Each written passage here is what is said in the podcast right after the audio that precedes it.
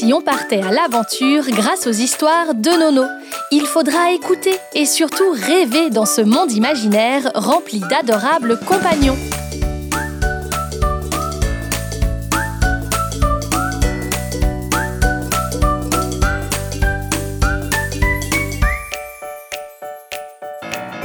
Vous écoutez l'histoire de Margot la chouette qui gardait les souvenirs. Oh, quelqu'un frappa la porte. Comme tous les matins à 9 h, Margot la chouette attendait impatiemment, bien installée sur son canapé marron. Elle regardait par la fenêtre avec sa tisane à la menthe entre les mains. À l'extérieur, une petite brume recouvrait les collines et des gouttelettes de pluie perlaient sur les carreaux. Margot adorait les journées pluvieuses. Elle aimait sentir l'odeur de la mousse sur les troncs d'arbres et entendre le bruit des gouttes sur le toit de sa maisonnette.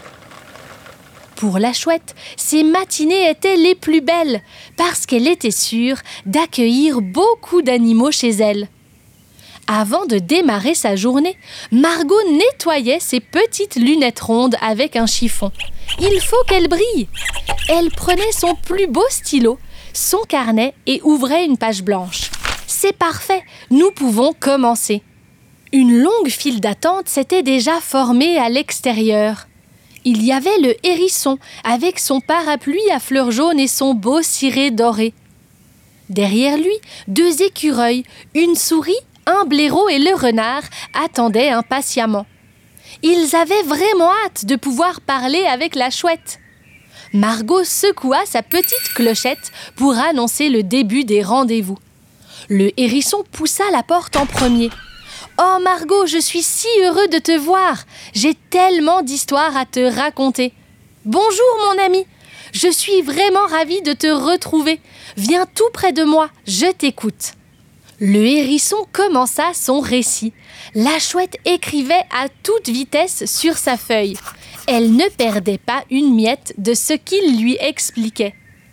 Les animaux de la forêt venaient tous les jours ici pour confier à Margot de belles histoires qu'elle conservait précieusement dans ses carnets. Toute la maison de Margot était remplie de feuilles griffonnées, de la cave au grenier. La chouette avait un rôle vraiment important. Elle devait écouter, écrire et protéger tout ce que les animaux venaient lui raconter. Les bons moments de la vie, les grandes étapes et celles plus tristes aussi. Les souvenirs sont vraiment importants. On ne voudrait pas les oublier. Merci pour tout ce que tu m'as raconté, dit la chouette au hérisson en le raccompagnant vers la porte d'entrée. Margot passa sa journée entière à écouter et à écrire. La lumière dehors commençait déjà à diminuer. Elle jeta un coup d'œil à son horloge. Oh, il est si tard Je ne m'étais pas rendu compte que le temps passait aussi vite. Margot venait tout juste de terminer avec le renard. Elle déposa son carnet sur sa petite table basse et se dirigea vers la fenêtre entr'ouverte. Il ne reste plus que trois animaux pour aujourd'hui. Allons-y. Mais au moment où la chouette ouvrit la porte pour faire signe à la belette d'entrer, un courant d'air immense s'invita dans la pièce. Le vent souffla si fort qu'il emporta avec lui les carnets de Margot. Oh là là Non Toutes les feuilles s'envolent Comment arrêter ça? Les carnets tournaient dans les airs et se mélangeaient. Margot avait très très peur de perdre tous les souvenirs. Attention, les feuilles ne doivent pas sortir dans la forêt cria la chouette en essayant de refermer la porte. Il était trop tard. Les feuilles s'arrachaient des carnets et volaient à travers la fenêtre. Quelle catastrophe Les amis, aidez-moi Nous devons rattraper tout ça Et maintenant, la pluie commence à tomber aussi. Oh, tous les souvenirs vont s'effacer. Le renard et la belette couraient tout autour de la maison pour récupérer des piles de feuilles. Les hérissons et les écureuils étaient aussi de retour pour en sauver autant que possible. Ils en avaient plein les pattes. La belette avait même une feuille collée sur son museau. Margot, ferme la fenêtre pour arrêter le courant d'air, cria le renard. Vite, vite, répondit Margot en volant pour verrouiller aussi la porte.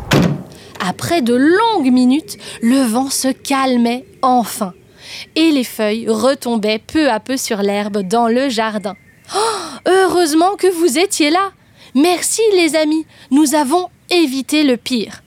Les animaux de la forêt passèrent toute leur soirée à suspendre les feuilles une par une sur un long fil tendu à travers les arbres. Chaque page fut minutieusement séchée et chaque souvenir récupéré.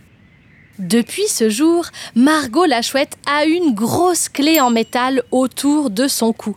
Les trésors sont bien gardés derrière une porte fermée à double tour. Désormais, aucun courant d'air ne pourra mettre en danger les souvenirs de la forêt. Vous pouvez dès maintenant accompagner cet audio du deuxième livre des histoires de Nono. Il est disponible sur notre site web et en librairie.